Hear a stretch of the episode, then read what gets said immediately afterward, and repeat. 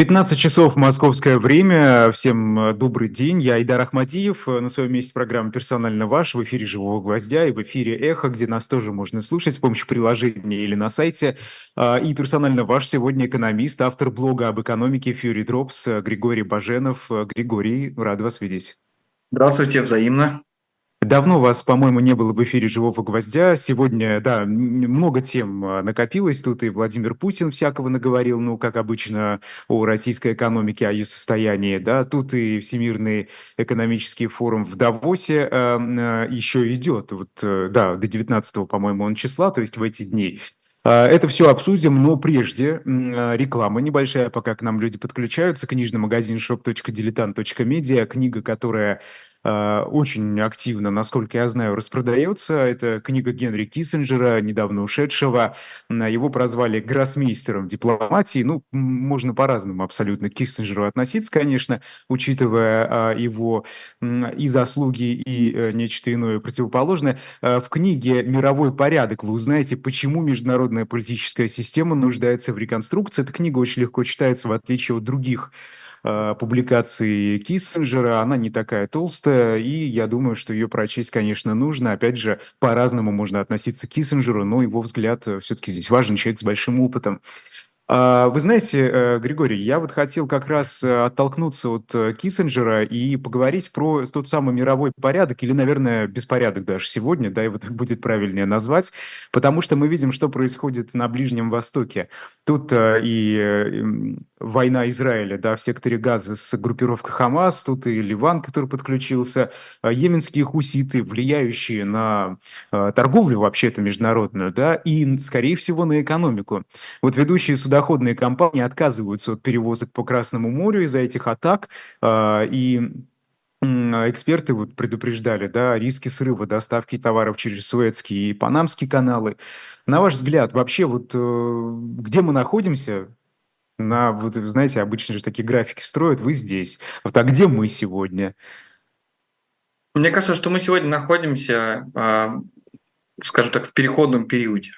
Вообще, если так посмотреть на длинную историю, да, и взять отчет, например, с 20-го столетия, после Первой мировой войны, можно говорить о том, что сам по себе капитализм, капиталистическая экономическая система, она эволюционировала.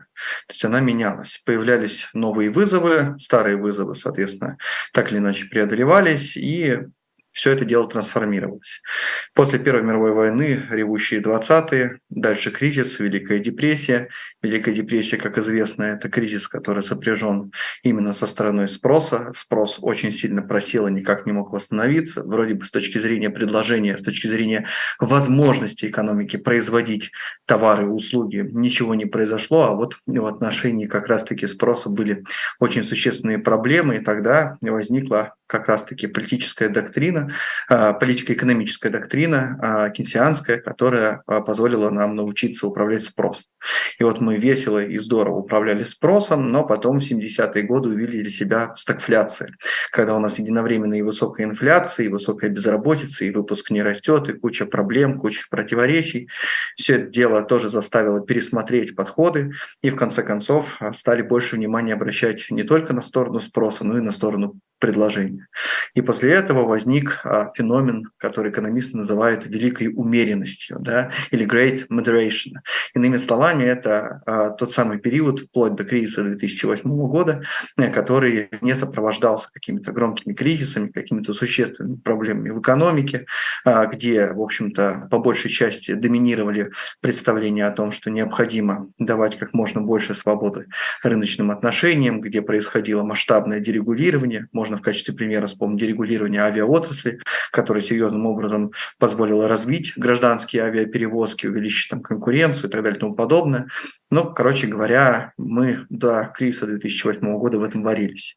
После возникли новые проблемы, их тоже нужно было решать, и решать их стали посредством дешевых денег.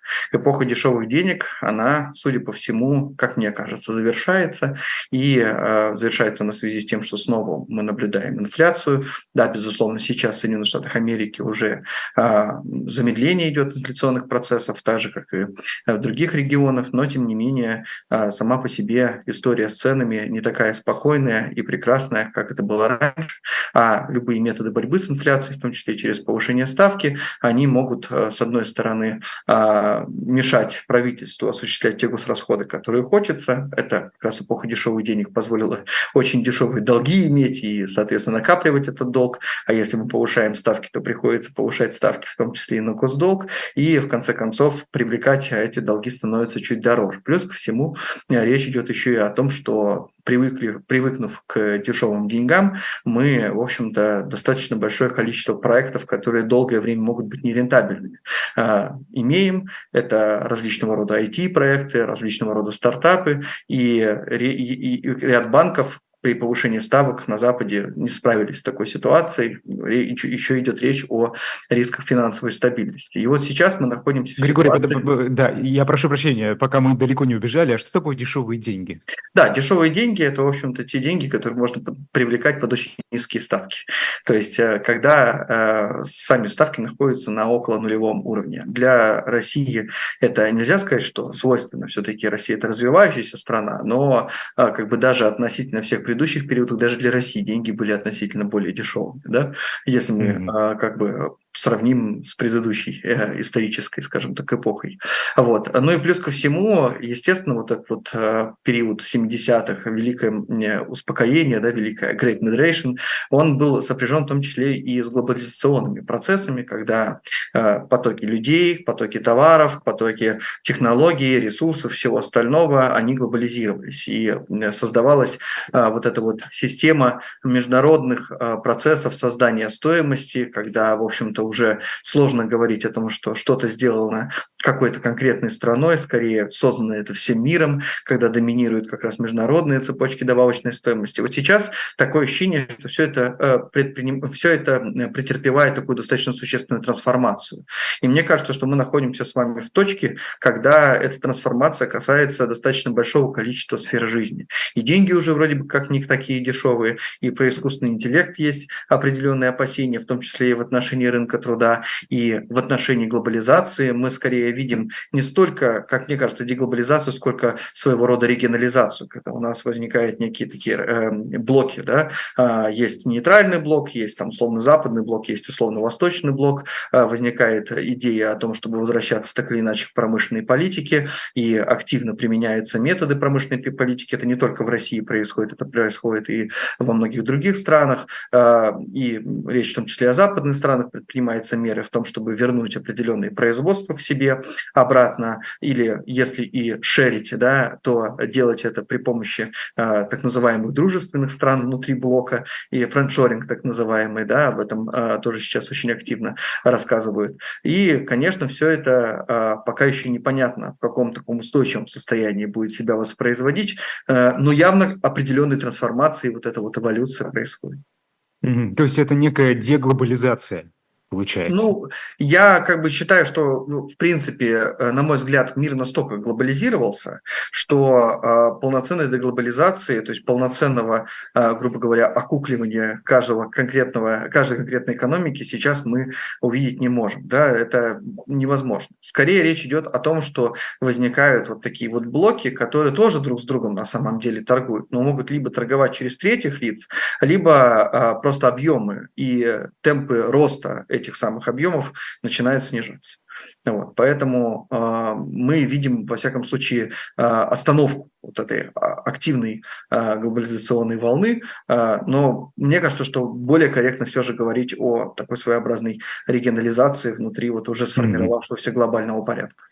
Ну вот совсем недавно, я не буду врать, какой-то из агентств, по-моему, Bloomberg э, выпустил статью о том, что э, примерно треть иностранных компонентов э, двойного назначения, да, которые Россия закупила в прошлом году, были произведены американскими и другими западными компаниями. При этом не в США, не на территории США, не на территории Европейского Союза, а вот в их филиалах, где-то там в странах, где такого контроля экспортного не ведется. Собственно, вот это как раз об этом получается история в том числе, да? Да, безусловно. Плюс ко всему еще и здесь такой э, достаточно важный момент, на мой взгляд, заключается в том, что, э, ну вот мы возьмем с вами, например, 7, конец 70-х, начало 80-х, возьмем э, сегодняшние да, э, времена. Э, они разительно друг от друга отличаются как раз-таки тем, что раньше, ну, например, если мы говорили об иностранных инвестициях, это были преимущественно только западные иностранные инвестиции. Сегодня инвестируют и многие другие страны, э, включая Китай, включая э, Индию, э, в другие экономики, стремясь там получить определенные доходности с этого. И, соответственно, мы уже не можем говорить о том, что когда мы обрубаем доступ к американскому или европейскому капиталу какой-то отдельной стране, у этой страны нет никакого выхода. Так? Как это было, э, примерно как это было в 80-е годы. В общем-то, в каких-то серьезных возможностей э, находиться, или если не находиться уж, э, как сейчас, мы вряд ли можем говорить о том, что мы находимся на границе технологического фронтира, да, на границе технологий, но, во всяком случае, отставание преодолевать проще в условиях такой замкнутости, чем это было, например, в конце 70-х, 80-х годов. И многие экономики, которые раньше, в общем-то, не представляли какого-то существенного веса веса а, в рамках а, мировой а, системы, да, сейчас уже имеют свой вес. Вряд ли мы можем говорить Например? о гегемонии, но можем говорить о том, что они выполняют важную региональную функцию.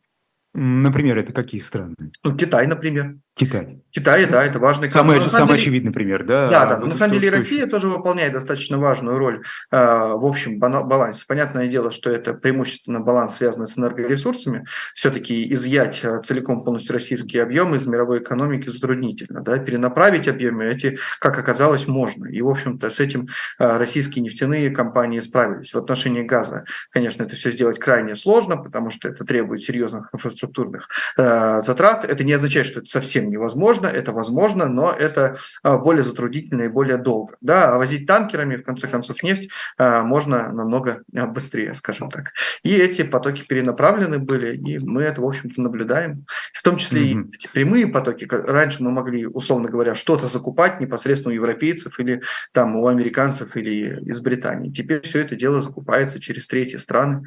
Вот э, так все сейчас интересно работает. В общем, все усложнилось, да, просто а, из-за всего этого хорошо. Ну, а, вы знаете, вот по поводу, раз уж вы эту тему затронули, по поводу а, того, как Россия перенаправила эти потоки, крупнейший импортер морских партий российской нефти, Индия, все активнее стала добиваться снижения цен на сырье из России.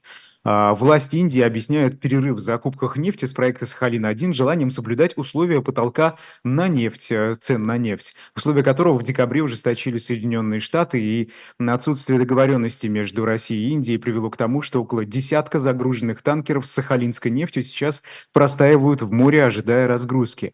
Пишет СМИ, это вот буквально сегодняшнего дня, по-моему, новость. А, ну вот как-то действительно, ведь получается, у Америки есть, э, ну, не только у Америки, да, у союзников Киева, давайте давайте так скажем, есть инструменты влияния, даже вот на те перенаправленные потоки. Ну, слушайте, я бы здесь просто не а, списывал со счетов а, собственные интересы Индии. Безусловно, Индии просто хочется получать более дешевые а, нефть нефтепродукты, и Индия это традиционно такая нейтральная страна, которая стремится не участвовать в каких-либо а, блоках именно в политическом смысле, а сохранять такой своеобразный нейтралитет, когда удобно, тогда, в общем-то, подстраиваться под ту сторону, под которую выгодно подстраиваться. И, безусловно, такой переговорной позиции, да, такой переговорной возможностью в Индии России пользуются. А, сами по себе объемы, а, которые сейчас простаивают, а, они, конечно, большие, но они не составляют весь российский экспорт. Тем более, что есть и другие точки поставок, плюс ко всему есть еще и различные точки поставок, которые следить крайне сложно, и нефть в конце концов попадает туда, куда по идее не должна попадать, просто через другие каналы и так далее. Сам по себе потолок, судя по всему, несмотря на все э, ужесточения, не, не работает толком. Не работает, ну да. А, ну да, это вот э, те самые инструменты типа теневого флота, которые использует Россия. Хорошо. А скажите, вот э, Индия так себя ведет, э, да, действительно, в своих интересах в том числе, конечно, всем хочется подешевле что-то купить. А, ну, Россия же никуда не денется, придется соглашаться, да? Это же, получается, вот просто используют положение России сегодня для того, чтобы выбить скидки. А куда Россия денется? Ну, придется подешевле продавать. Возможно так, а возможно нет. Вопрос заключается в том, кто первый даст заднюю. Кому это будет быстрее нужно, у кого больше... А куда России давать заднюю? Там стенка за, за спиной у России. Ну, кто-то сможет дать заднюю в отношении того, что согласиться на новые условия сделки, вот, а, или наоборот будут стоять и дальше на своем, и, соответственно, придется покупать по старым э, правилам игры или формировать такие, которые будут обоюдовыгодные. Понимаете, здесь как бы вот так вот однозначно пытаться все э, прогнозировать и пытаться очерчивать образ будущего сложно, потому что огромное количество факторов э, воздействует на саму по себе эту ситуацию, и неопределенность до сих пор сохраняется достаточно высокой. Но э, чем, скажем так, знаменита рыночная экономика, это какая бы она ни была, да, насколько бы она ни была там, местами огосударствлена, местами там, зарегулирована. Тем не менее, она создает множество самых различных и причудливых взаимосвязей, которые находят бреши достаточно в крепких стенах. И мне кажется, что опыт России 2022-2024 очень в этом отношении характерен и показателен. Те глобальные изменения, о которых мы с вами начали говорить, э, все-таки отправная точка у них это война в Украине, это вот такая дестабилизация именно геополитического плана? Э, я бы так не сказал, что только лишь она, хотя она явным образом все это дело усилила, э, но были и не то что объективные предпосылки, а скорее определенные события, которые этому тоже способствовали. Да? Тот же самый ковид, он все равно в значительной степени э, способствовал своего рода такой вот повышению значимости, там, например, промышленной политики внутри страны, потому что оказалось, что мировая экономика в рамках вот этих вот, этих вот всех процессов глобализации и создания международных цепочек э, производственных, технологических, торговых и товарных имеет э, определенные уязвимости, определенные хрупкости. И когда что-то где-то ломается, от этого начинает страдать вся мировая система. Да, перестроить это можно, но лучше иметь определенный план «Б». И желание иметь этот определенный план «Б», речь в первую очередь идет о а, полупроводниковых изделиях, да, о тех самых чипах, где, в общем-то, в 2020-2021 году наблюдался идеальный шторм своего рода, она очень серьезным образом реанимирует идеи о необходимости применения элементов промышленной политики внутри э, экономик, которые давно-давно ее уже активно не применяли. Да? Речь идет, конечно, о создании своих собственных производств в этой области, о создании своих собственных наработок. А кто сегодня, на ваш взгляд, в зоне риска больше всего? То есть какая страна, какая экономика или какая сфера, возможно, да? Потому что не все же, не все экономики отличаются гибкостью или могут быстро перестроиться. Очень сложно сказать, у каждого свои проблемы, понимаете? Где-то эти проблемы связаны с вот этой вот регионализацией, где-то эти проблемы связаны с внутренними а, событиями. На самом деле э, сейчас в зоне риска находится в том числе и Китай, но Китай находится в зоне риска не столько в силу определенных торговых противостояний с Западом, сколько в отношении, на мой взгляд, своих собственных внутренних проблем, которые касаются того же самого сектора недвижимости и необходимости искать новые точки роста.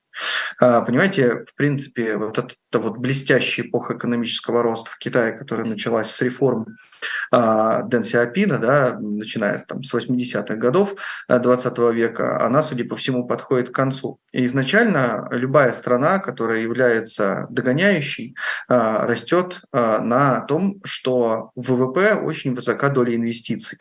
Если у вас экономика сравнительно простая, сравнительно простая, вы можете применить такой способ модернизации, организации, который в исторической э, в историографии получил название как Big Push или Большой толчок. Он заключается в том, что государство выступает координатором развития большого количества отраслей, которые позволяют вам в сравнительно сжатые строки построить экономику современного типа. И, соответственно, такая вот э, координация этих отраслей, она необходима для того, чтобы каждая отрасль понимала, что спрос на продукцию, которую производит эта отрасль, он будет существовать, да, что не просто мы взяли, построили там свои заводы, а что, в общем-то, то, что мы производим, будет так или иначе полезно. Это то, что, в общем-то, мы наблюдали э, в Китае. И высокая доля инвестиций ВВП высокая доля инвестиций в ВВП, она как раз высокая доля инвестиций в ВВП, она достаточно долгое время работает. Плюс ко всему создание различного рода экспортоориентированных производств, которые заставили нас говорить о Китае как о полноценной мировой фабрике. Вот. Но с течением времени стало понятно, что поддерживать такую долю инвестиций в ВВП уже невозможно, потому что современная структура экономики уже в Китае выстроена. И дальше э, расти только за счет инвестиций э, не получается. Тогда перешли к модели, которая, э, в общем-то, заключалась в том, что э, опять-таки поддерживались высокие инвестиции, но эти инвестиции шли в сектор недвижимости. Недвижимости настроили очень много, но при этом не очень были озабочены э, проблемой э, рентабельности. Э, и э, мы видим, что сейчас крупные э, девелоперы, они буквально банкротятся или находятся в состоянии, когда им нужно так или иначе достраивать текущие проекты, на новые у них просто нет денег. И расти за счет накапливания долга, это то, что как раз было, начиная с эпохи Си Цзиньпина, да, и до сих пор продолжалось вплоть до 2021 года, да, это все уже сейчас не работает. Нужно пытаться расти за счет внутреннего спроса. Как расти за счет внутреннего спроса в Китае пока непонятно темпы экономического роста замедляются. Многие экономисты говорят о том, что Китай вполне вероятно пойдет по японскому э, сценарию. Иными словами, мы увидим там что-то вроде потерянных десятилетий. Не надо думать, что это означает крах экономики Китая, что это означает полное разрушение экономики Китая. Речь идет в первую очередь о замедлении темпов роста, э, о том, что такие э, темпы, которые китайская экономика могла поддерживать с 80-х годов, просто поддерживать дальше будет невозможно. Скорее всего, они будут находиться на уровне среднемирового мировых, то есть речь идет о 2-3% в год. И, а, конечно, для развивающейся страны это не очень высокие темпы роста, но все равно Китай будет играть по-прежнему важную роль, тем не менее это серьезная уязвимость, которая существует внутри этой страны.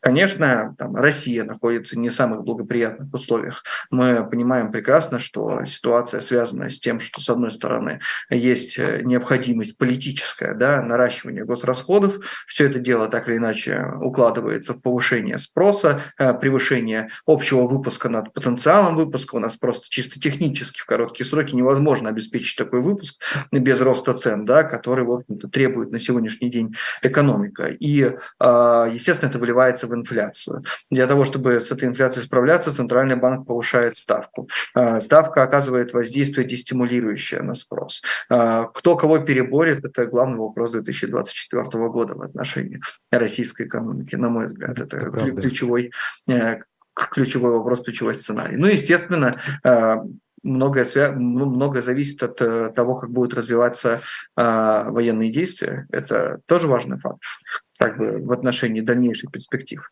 Поэтому ну, у разных стран свои собственные вызовы. Они есть и у американской экономики, они есть и у европейских. Вот я об этом хотел поговорить. Вы знаете, а какова корреляция вот, вот в сегодняшних условиях да, между характером политических институтов, например, в Китае, в России, а, в Соединенных Штатах и так далее, и к состоянием экономики. То есть э, влияет ли э, все-таки авторитарный режим да, на то, как вот, э, с, как, с как, какими темпами растет экономика? Потому что мы знаем, что многие авторитарные режимы в самом начале своего существования характеризуются тем, что экономика при них растет достаточно быстро, потому что все вот эти бюрократические, так скажем, да, а, преграды, они разрушены и не используются, а, но потом начинается замедление и даже иногда происходит крах.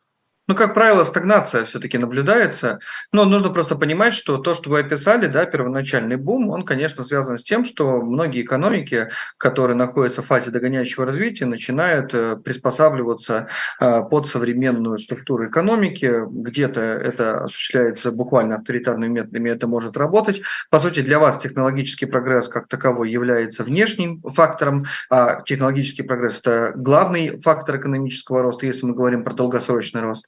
Вот. И э, вы можете просто, ну, приобретая то или иное оборудование у других стран, создавать у себя соответствующие отрасли. Если вы это еще и делаете с умом, находя спрос под ту продукцию, которая, в общем-то, э, имеет место у вас внутри страны, например, создавая экспортоориентированные отрасли, то вы э, начинаете активно расти. Потом со временем у вас рост начинает замедляться, потому что дальнейший рост, он напрямую связывается с качеством институциональной среды, которая серьезным образом воздействовать на возможности продуцирования инноваций внутри вашей экономики. Дело в том, что до тех пор, пока для вас технологический прогресс и технологии являются чем-то внешним, вы можете их заимствовать. Но как только вы приблизились к технологическому фронтиру, для того, чтобы расти дальше, вы должны быть конкурентными. А значит, вы должны собственные инновации порождать. И задача сделать так, чтобы этот самый технологический прогресс стал внутренней характеристикой вашей экономической системы.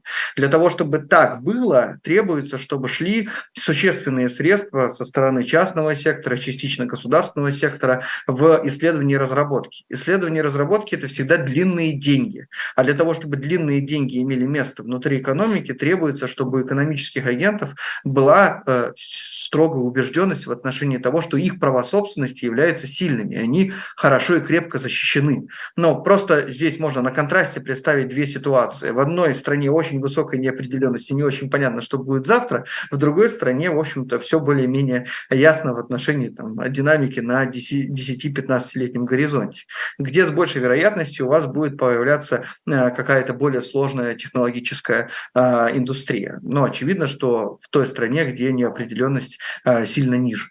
Это не означает, что рыночной экономики совершенно не существует в тех странах, где высокая неопределенность. Она существует, но она более примитивная сама по себе. В конце концов, даже в тех странах, в которых там периодически ведутся гражданские войны, или те страны, в которых вопиющая нестабильность и вопиющий политический произвол происходит, который даже не снился снился, например, гражданам России. То есть имеется в виду э, страны, например, третьего мира. Там все равно существуют элементы рыночной экономики. Просто преимущественно это примитивная сфера деятельности. Это какая-нибудь торговля, розничная оптовая торговля, это может быть перевозка какая-нибудь и чего-нибудь, или там, например, добывающая какая-нибудь отрасль, если есть соответствующие полезные ископаемые.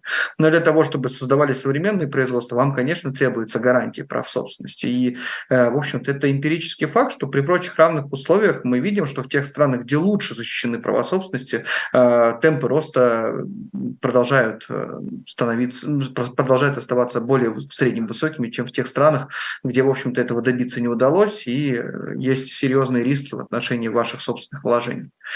Вот. Григорий, а скажите, а чем объясняется, может, такой очень инфантильный вопрос, да, но чем объясняется вот это некое а, технологическая развитость все-таки в России. Я объясню, что я имею в виду. А, да, люди, вот я сейчас нахожусь в эмиграции в Германии, а, и, и я, и те, собственно, люди, с которыми я здесь разговариваю, мигранты, релаканты, да, недавно переехавшие из России, они обращают внимание на то, что здесь очень отсталая банковская система. Вот даже, даже приложение, да, ну это вот то, что, через что каждый из нас проходит, это наша жизнь, это бытовые какие-то ну, вопросы. Это то, что, то, с чем вы сталкиваетесь непосредственно. Да, да, да, да, конечно. А почему в России это выглядит более развитым, нежели здесь? Хотя, конечно, здесь демократия, да, в России мы знаем что, мы знаем, какая экономика в Германии, там, во Франции, например, да. и знаем, что происходит в России. Почему э- такая разница? Этому можно несколько причин привести в, э, в качестве объяснения. Э, первая причина – это, конечно, то, что банковская система европейская или там американская банковские системы возникли достаточно давно. И, соответственно, там уже выстраивается определенная банковская инфраструктура, которую для того, чтобы полностью поменять, требуется более существенное вложение, чем выстроить просто новую на новых технологических основах. То есть есть определенный эффект колеи своеобразный. Да? То есть в силу того, что уже есть имеющаяся инфраструктура, инфраструктуры, модернизировать ее э, несколько более проблематично, чем когда вы выстраиваете с самого начала более, э, на более высоком технологическом уровне соответствующую инфраструктуру. Да, это как бы причина э, первая. Вторая причина, которая тоже мне представляется очень важной, именно уже применительно к России, это все-таки наличие определенного бэкграунда с точки зрения технического образования. То есть в Советском Союзе было безобразное гуманитарное образование, было отвратительное экономическое техническое образование, было ужасное образование в любой сфере социальных наук, которую вы только себе э, можете представить. Но в то же самое время в рамках э, технического инженерного образования и в рамках, например, математических определенных подходов э, имелись серьезные достаточно заделы. И, безусловно, в силу того, что в России имелся человеческий капитал, который способен осуществлять некую сложную деятельность, направленную на создание каких-то продуктов, которые носят, например, характер инфраструктуры, информационных технологий, да, и так далее. А, естественно, этот задел он был очень важен, особенно при, особенно когда мы говорим про создание с нуля вот, соответствующей инфраструктуры. Вот. Это, это тоже, мне кажется, и представляется достаточно важной причиной. Вторая и третья причина, которая мне тоже кажется достаточно важной, это то, что вот как раз российские власти, они фокусировались первоначально в рамках там, своих собственных хищнических интересов или там, групп интересов, которые э, уже сформировались в 90-е нулевые годы, на том, что понятно технологии банкинг – это сложно, и это не очень понятно. И это могло разбиваться, в общем-то, без какого-то очень существенного воздействия и надзора э, со стороны соответствующих групп интересов. И здесь э, себя вполне могли проявлять э, талантливые люди. Хотя, безусловно, следует признать, и что в госсекторе в отношении того же самого Сбербанка были сделаны достаточно существенные шаги вперед, но здесь, как говорится, повезло, потому что, как э, многие могут по-разному относиться к Герману Грефу, но нужно понимать, что в отношении технологической, э, технологического обновления Сбербанка, в отношении э, в целом э, изменения Сбербанка как бизнеса, Греф, конечно, является чрезвычайным энтузиастом энтузиастом в этом вопросе. И здесь... А тоже ведь и касается, э, тоже касается Михаила Мишустина с налоговой системой. Да, да, то есть, ну, здесь э, так, такой подход, он э, как бы себя достаточно оправдывает. Опять-таки, с налоговой системой, понимаете, тут же тоже, она же выстраивается, в том числе и система налоговых сборов, она выстраивалась заново, и можно было применять определенные новые процедуры, которые только сейчас, да, укоренились более-менее. В то время как там в 90-е, э, многие, может быть, помнят, были даже социальные рекламы, которые были направлены на то, чтобы люди заплатили налоги. Там социальная реклама, когда скорая не успела на вызов, и из-за того, что не хватает денег, чтобы финансировать скорые помощи, э, соответственно, человек умер, и пэкшот, налоговая служба, пожалуйста, заплатите налоги. Да? Э, естественно, со временем э, подобного рода процедуры, они совершенствовались, и самое главное, что их можно было выстраивать на новом технологическом уровне. Еще, пожалуй, пару можно причин привести, да, ну, как где-то прямые, где-то косвенные воздействия. А, ну, например, опять-таки в отношении перестройки инфраструктуры, почему это сделать порой сложно, потому что а, много устоявшихся уже игроков, которые не хотят а, подобных каких-либо изменений. Им это просто не нужно. Они и так зарабатывают солидные средства, они и так занимают э, хорошую долю на рынке, и при этом сделать так, чтобы как бы появились э, игроки, сравнимые с ним по масштабам, будет э, проблематично какому какому-то другому, да, новому участнику рынка.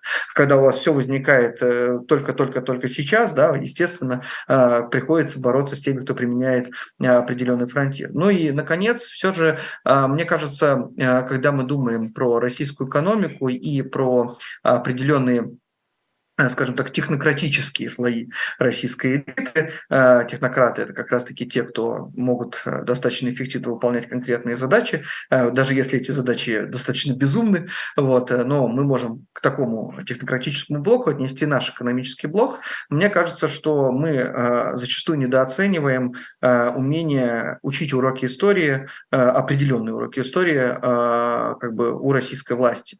90-е годы – это такая своеобразная присказка у Владимира Путина. Он часто говорит о том, что не 90-е же, слава богу, не 90-е и так далее.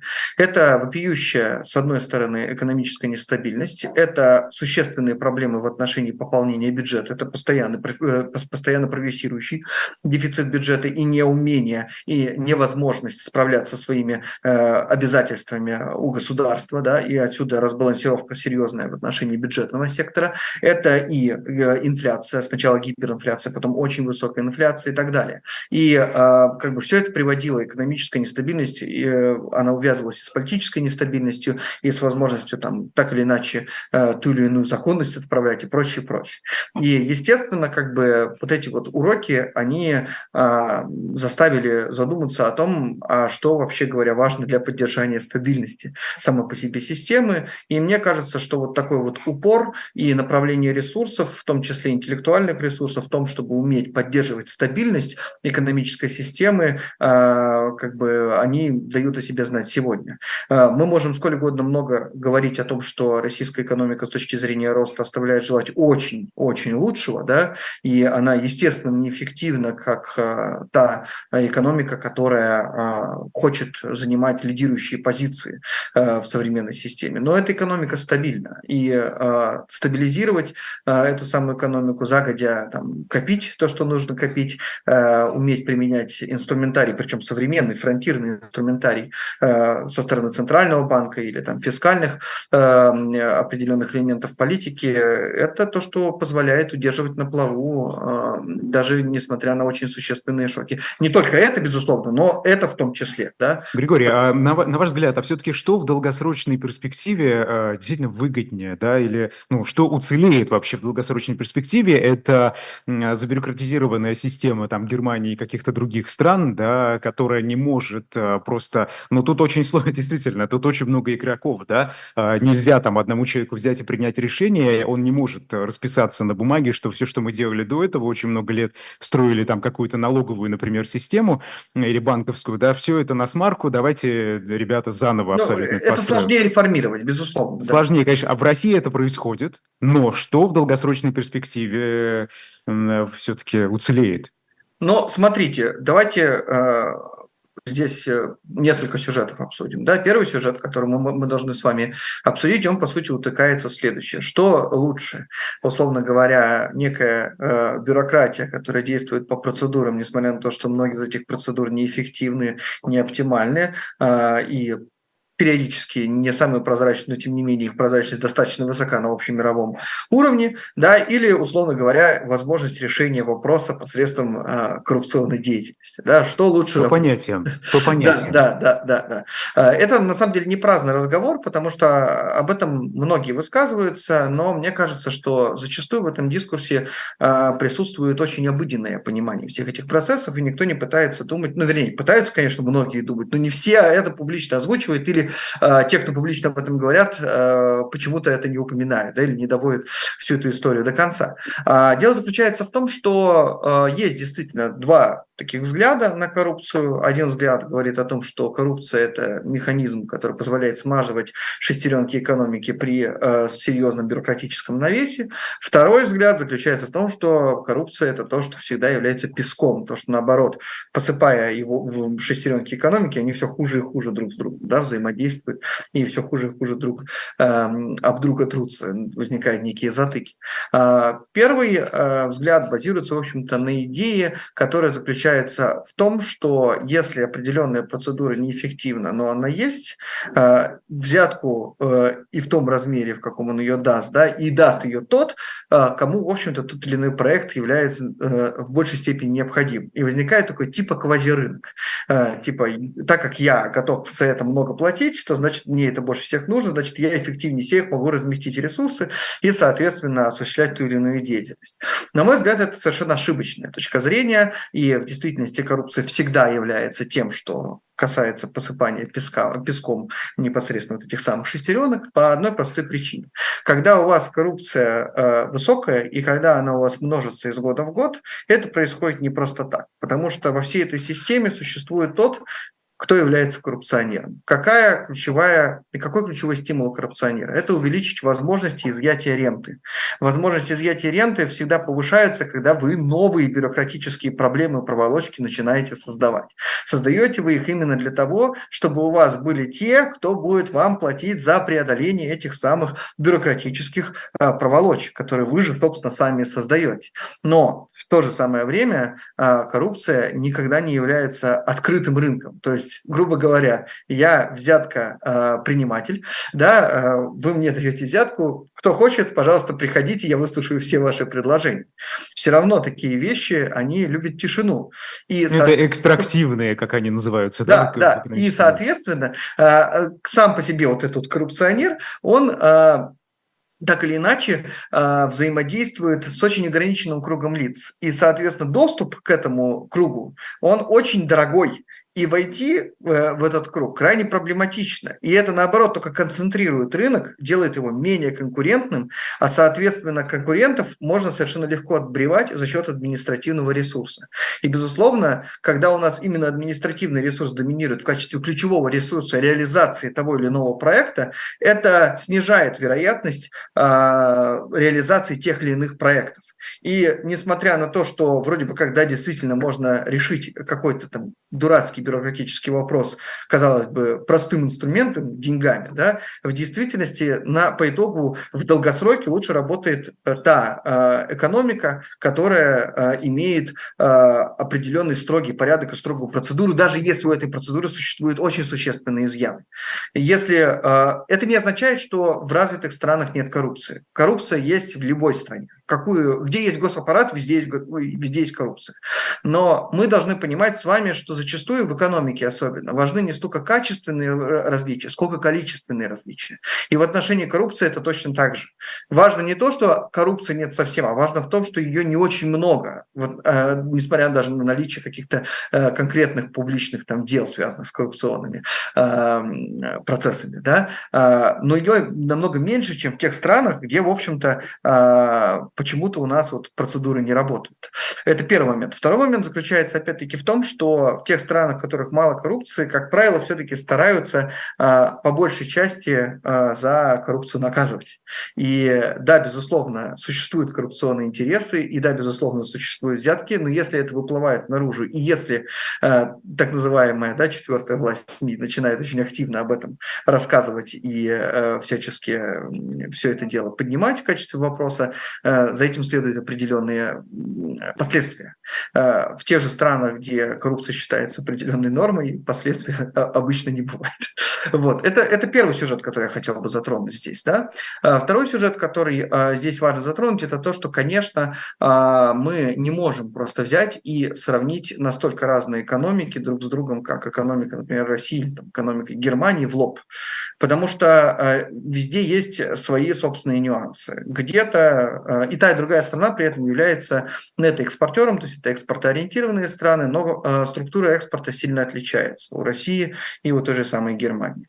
Э, отличаются серьезным образом рынки труда.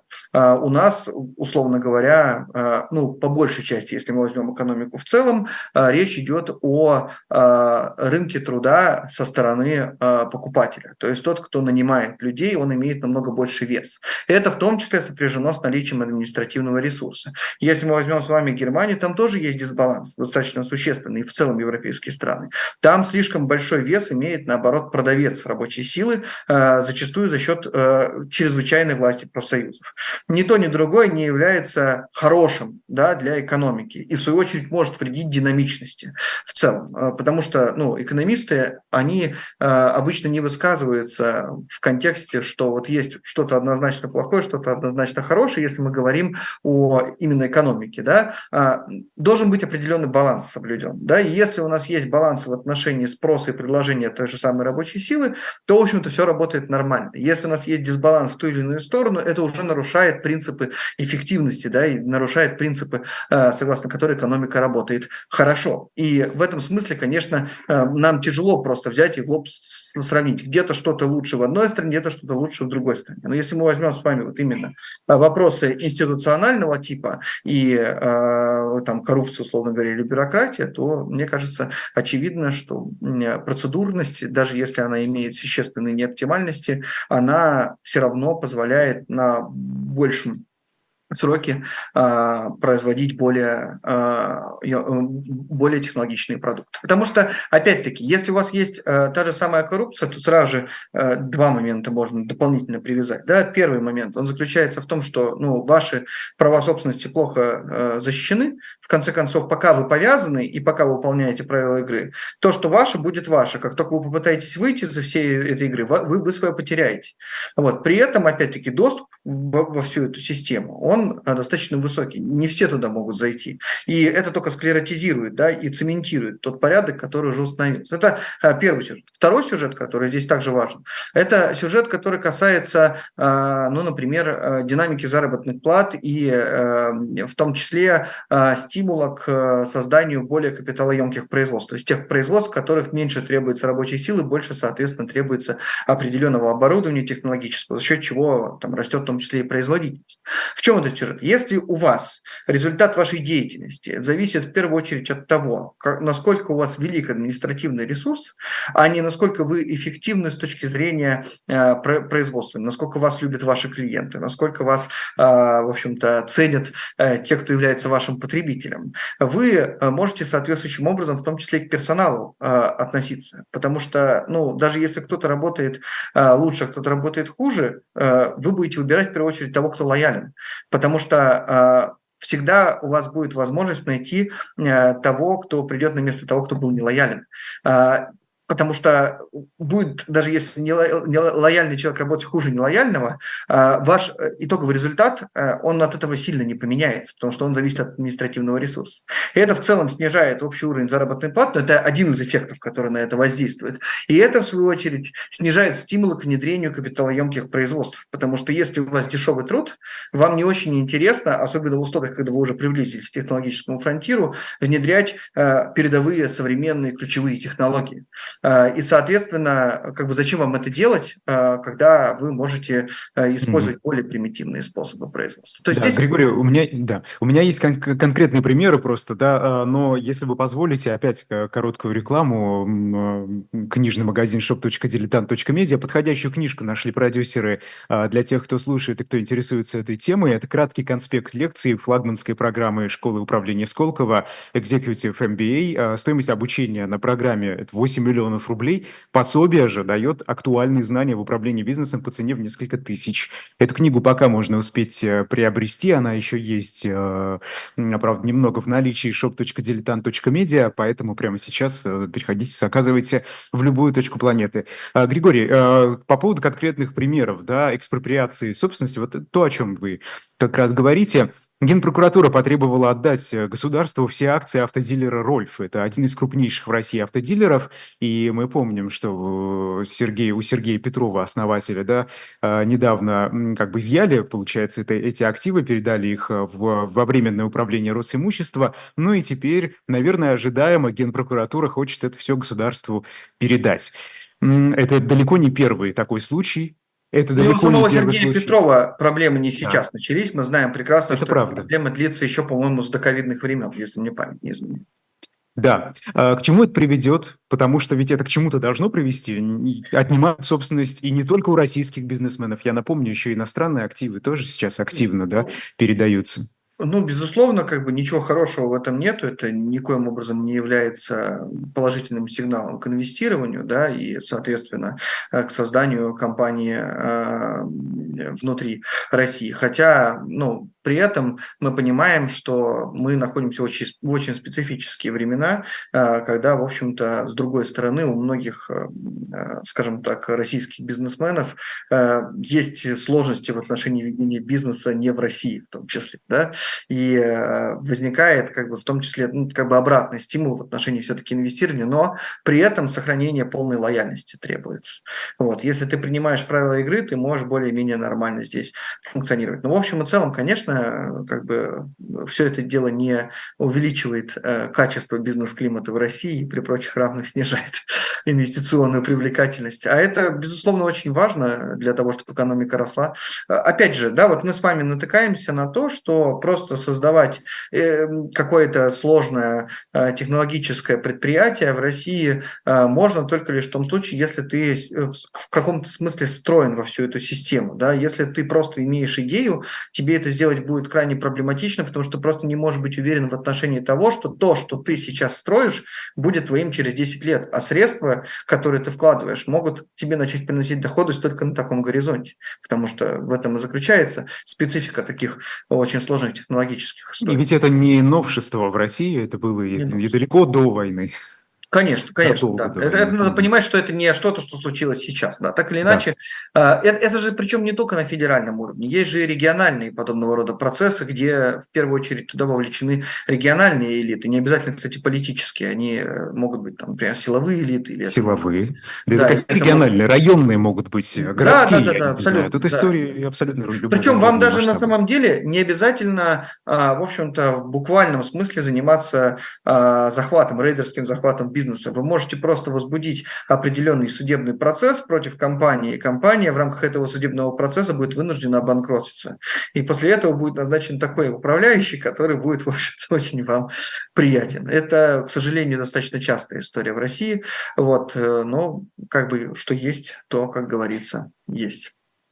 Ну, э, да, тут э, хорошо бы, да, ну как хорошо, ну для кого-то хорошо играть э, по правилам каким-то там конкретным, может и не писанным, да, ты понимаешь правила игры, ты заходишь на российский рынок и вот спокойно существуешь и получаешь плюшки и конфеты. Но ведь проблема в том, что правила игры резко меняются. Они могут поменяться, безусловно. И то, что для и тебя никто раньше... не предупредит. А, никто не предупредит. Но эта проблема, опять-таки, понимаете, а, основа для инноваций требуется стабильная политическая система. Еще раз, там могут быть неоптимальности, там может быть то, что вам покажется лично бредом.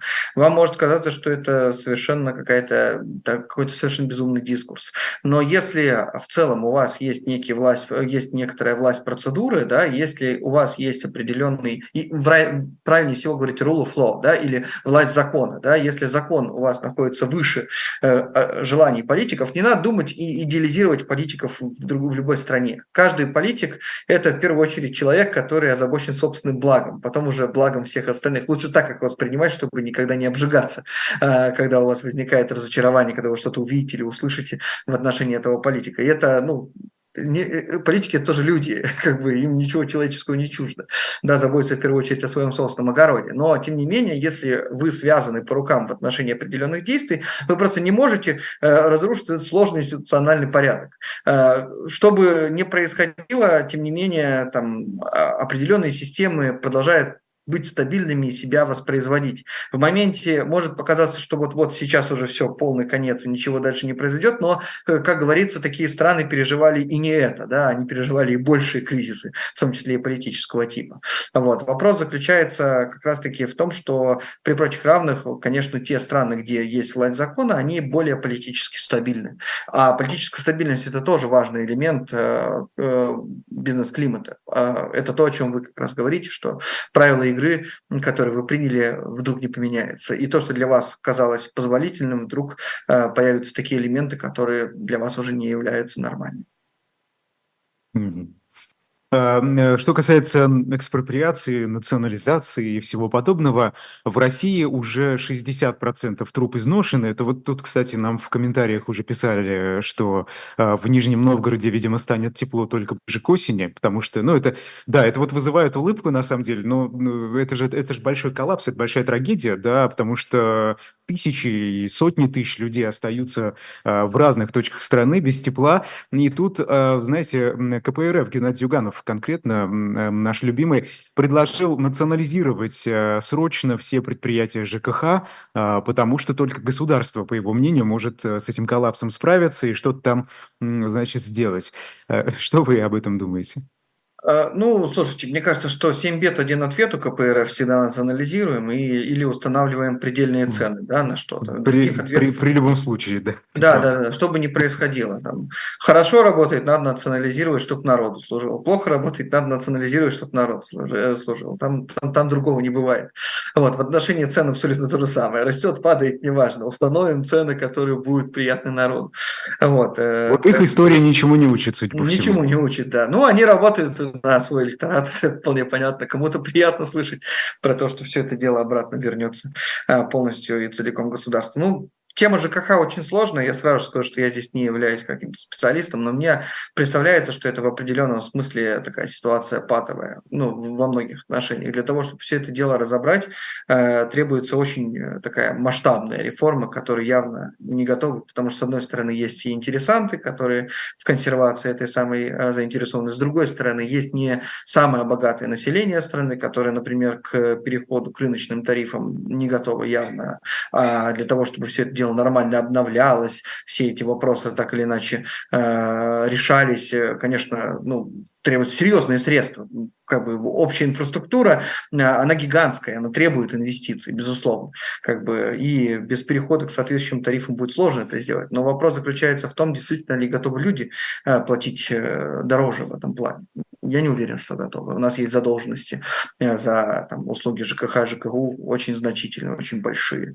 Как бы, поэтому вопрос очень сложный. Я здесь э, не хочу как бы, говорить чего-то лишнего, лишнего, потому что я не могу назвать себя в этом вопросе экспертом. Но вот мне представляется, что э, ситуация э, завязалась очень серьезно и без э, какого-то такого вот э, полноценного комплексного подхода к, без изменения целиком полностью правил игры на этом рынке невозможно все это дело решить. Точно можно, глобально невозможно. Рано или поздно будем натыкаться на те же грабли.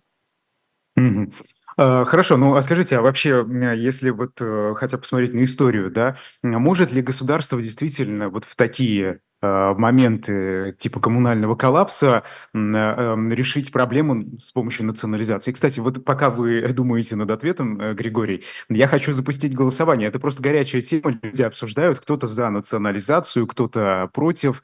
Давайте вот прям так спросим, потом подведем итоги этого голосования. Что сделать с предприятиями ЖКХ? Национализировать или оставить в частных руках? Что сделать с предприятиями ЖКХ? Национализировать, оставить в частных руках? Заходите в чат, если вы нас на YouTube смотрите слушайте а, и оставьте свой голос. Э, Григорий, вот э, поможет это? Да, да нет, ну, можно, ну, как бы можно это сделать. На мой взгляд, можно, да. Вопрос, насколько это будет хорошо в долгосрочной перспективе, насколько это будет работать. То есть решить проблему разово можно. Не придет ли это снова, не приведет ли это снова к деградации за счет того, что существенно будут занижаться тарифы относительно их реальной стоимости, да, для поддержания соответствующих э, инфраструктурных обновлений. Да. Вот если рано или поздно, э, если этот вопрос не будет решен, то мы просто вернемся обратно к разбитому корыту. То есть э, в, этом, в этом же ключевая проблема. Э, потому что, ну, если мы хотим, чтобы все своевременно... Тут еще, видите, тут еще сложность заключается в том, каким именно образом у нас э, в целом функционирует э, вся вот эта вот э, история, связанная с э, расселением людей, да, как, как, как живут, кому принадлежат квартиры, кому дома, как об этом договариваться. Если у вас, например, у, у дома один собственник, вот как он решил, так и будет. И, соответственно, дальше уже о, у него, грубо говоря, привлекательные или непривлекательные условия в отношении того, э, в отношении аренды, например, да, соответствующего жилья.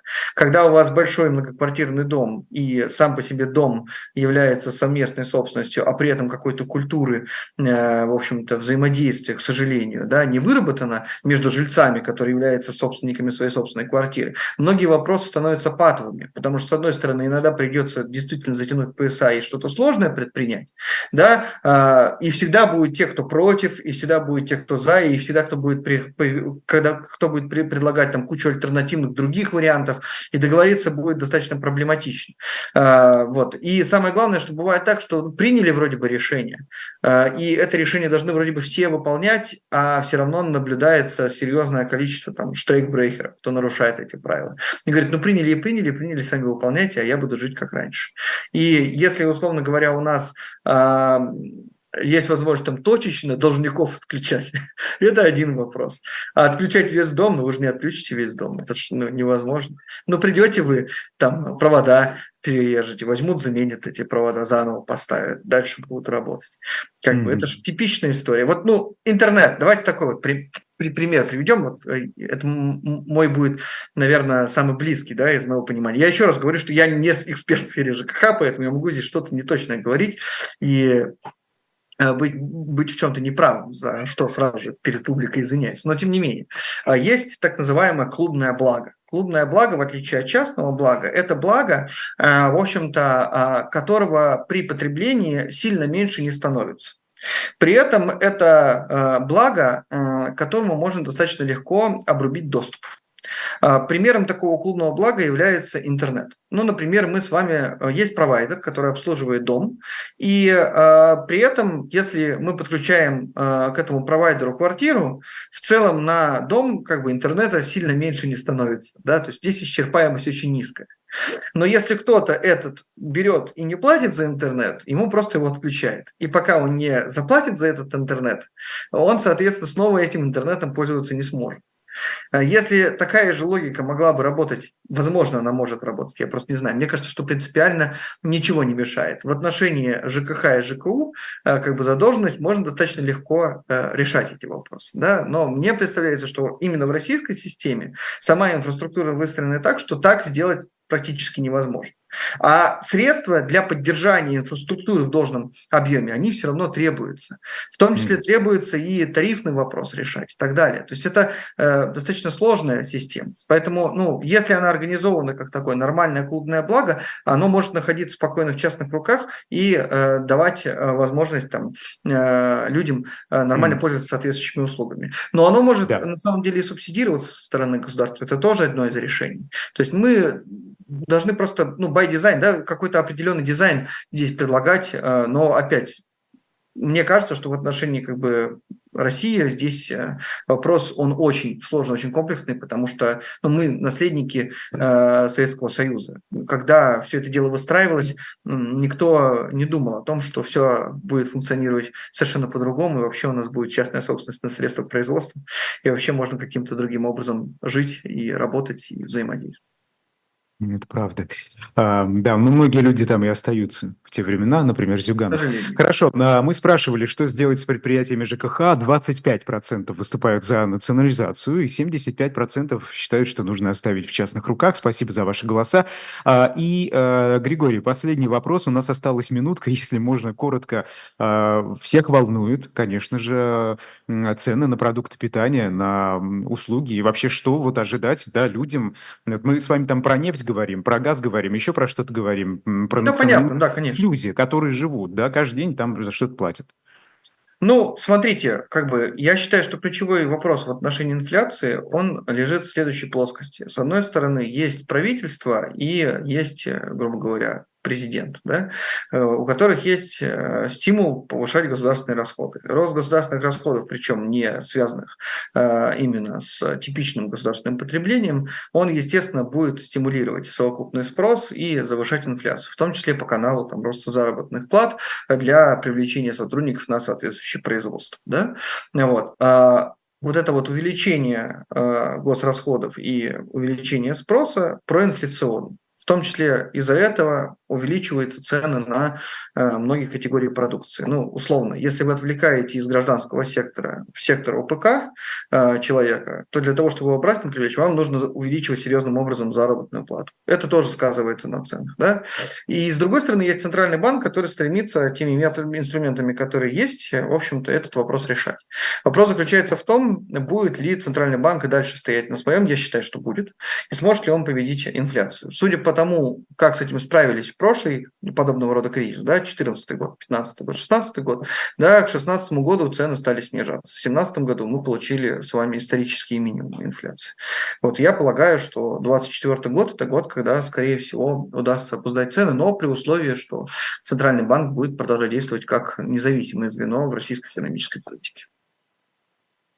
Спасибо большое. Григорий Баженов был с нами, экономист на связи в программе «Персонально ваш». Эфиры на «Живом гвозде» продолжаются. Сергей Пархоменко после нас, потом Алексей Венедиктов в программе «Без посредников». В особом мнении сегодня Николай Петров. И в конце тоже на тему экономики, это цена вопроса, Сергей Алексашенко и Лиза Аникина. Я Идар Ахмадиев. Всем спасибо. До свидания.